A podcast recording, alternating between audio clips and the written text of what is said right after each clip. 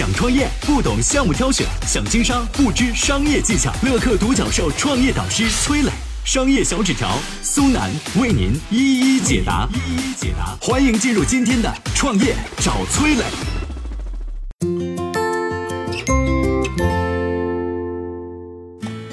一年卖出四亿支的国民牙膏品牌田七被拍卖，七十四年老品牌为何会陷入经营困境？这个牙膏品牌背后的老板于小生又做了什么呢？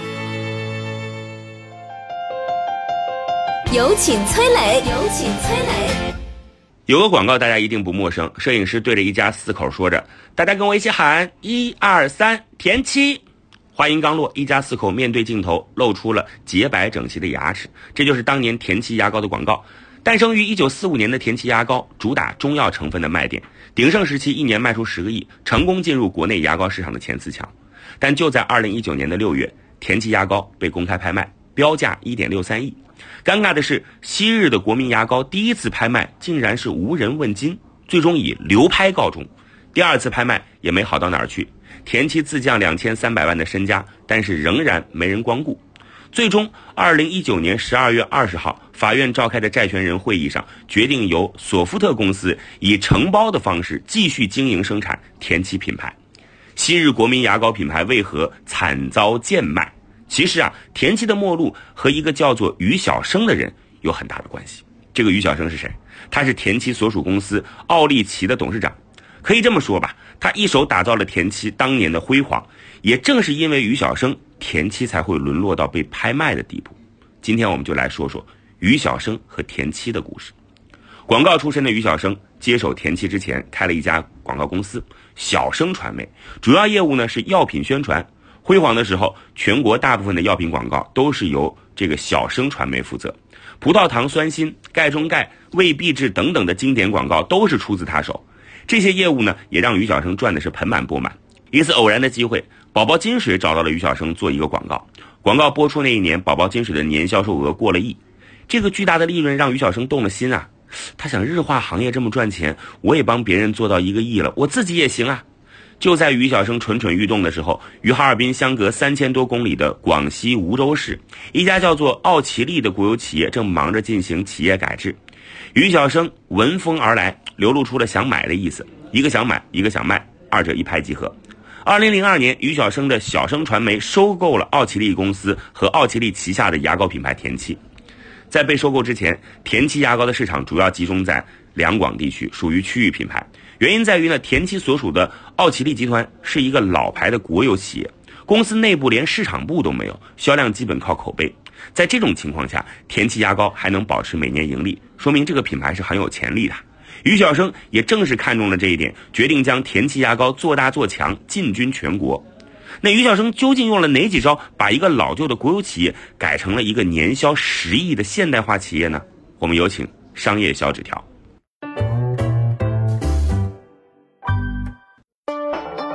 有请商业小纸条，请商业小纸条。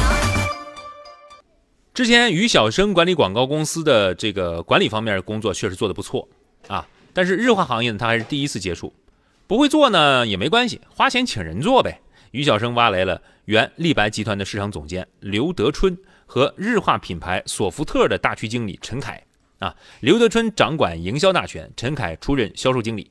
于小生自己着手做广告投放，很快田七的名气打了出去。刘德春上任之后做了两件事，第一是重新规划了田七的品牌定位，主打草本中药牙膏，功能是消炎灭菌。这品牌定位呢，很符合中国人心中对于中药的理解啊！产品一推出，大受欢迎。第二件事呢，就是更换田七牙膏的包装，推出了红绿配色的包装盒。这两个原本不搭的颜色放在一起，竟然产生奇妙的化学反应啊！走进超市的货架，一排排红绿色的田七牙膏十分惹眼，成功吸引了一波消费者的眼球。与此同时呢，销售总监陈凯则组织了一支销售铁军。由于陈凯给销售团队和经销商留了足够的利润空间，所以他身边很快集结了一批想赚钱的销售狂人。陈凯借机将田七的销售团队推向全国，建立了一张销售网，这为田七日后拿下更多市场份额打好了底子。得益于于小生、刘德春和陈凯的三方布局，效果很快显现。二零零三年二月，奥奇力销售回款八百万，到了六月，这数字增长到六千八百万。奥奇力很多地方办事处啊。到二零零三年七月就完成了全年的销售任务。哎，各省区经理一年的收入听说可以拿到二三十万，各地的经销商抢着做田七的代理，经销商内部甚至流传一句话叫“田七到，财神到”。啊，随着田七的销量一路攀升，刘德春和陈凯在公司里的地位大大提升，说起话来也是一言九鼎啊。这时候，大老板于小生开始有了一些危机感。二零零四年，于小生将奥奇力划分成南北两个公司，他对内宣称是为了促进良性竞争，但明眼人都看出来了，这是为了削弱刘德春和陈凯的权利。大权旁落的刘德春很快离开了公司，这正是一次南北分治，成了天气走向衰落的一个转折点。两个分公司各自为政，产生了很多矛盾，这种矛盾很快浮上水面，田七的业绩首次出现负增长。迫于现实压力呢，于小生在宣布南北分治六个月后，又取消了这个决定。同时呢，他又将原东北大区经理宗长宝贸然提拔为总经理，这又引起了很多人的不满。经过这两次大的人事变动，公司内部已经人心涣散。但是最终导致田七走向没落的，却是奥奇力公司盲目扩张的多元化战略。起初呢，公司内部决定打响田七这个品牌，借机进行多元化发展。后来陆续推出了田七洗衣粉、洗手液和洗发水等等。但由于生产成本过高，市场竞争激烈，田七洗衣粉率先宣布失败，其他一系列产品也没有得到好的销量。内部混乱、战略失误，加上外资品牌的强势入驻，最终呢，田七这个盛极一时的品牌走向了没落。田七母公司奥奇力也没躲过被拍卖的命运。于晓生作为一个东北人，把田七牙膏这个广西品牌推向了全国，但也因为激进轻率的经营，葬送了这个拥有七十多年历史的民族品牌。田七牙膏的成和败，到头来。都绕不过于晓生。想创业不懂项目挑选，想经商不知商业技巧。乐客独角兽创业导师崔磊，商业小纸条苏南为您一一解答，一一解答。欢迎进入今天的创业找崔磊。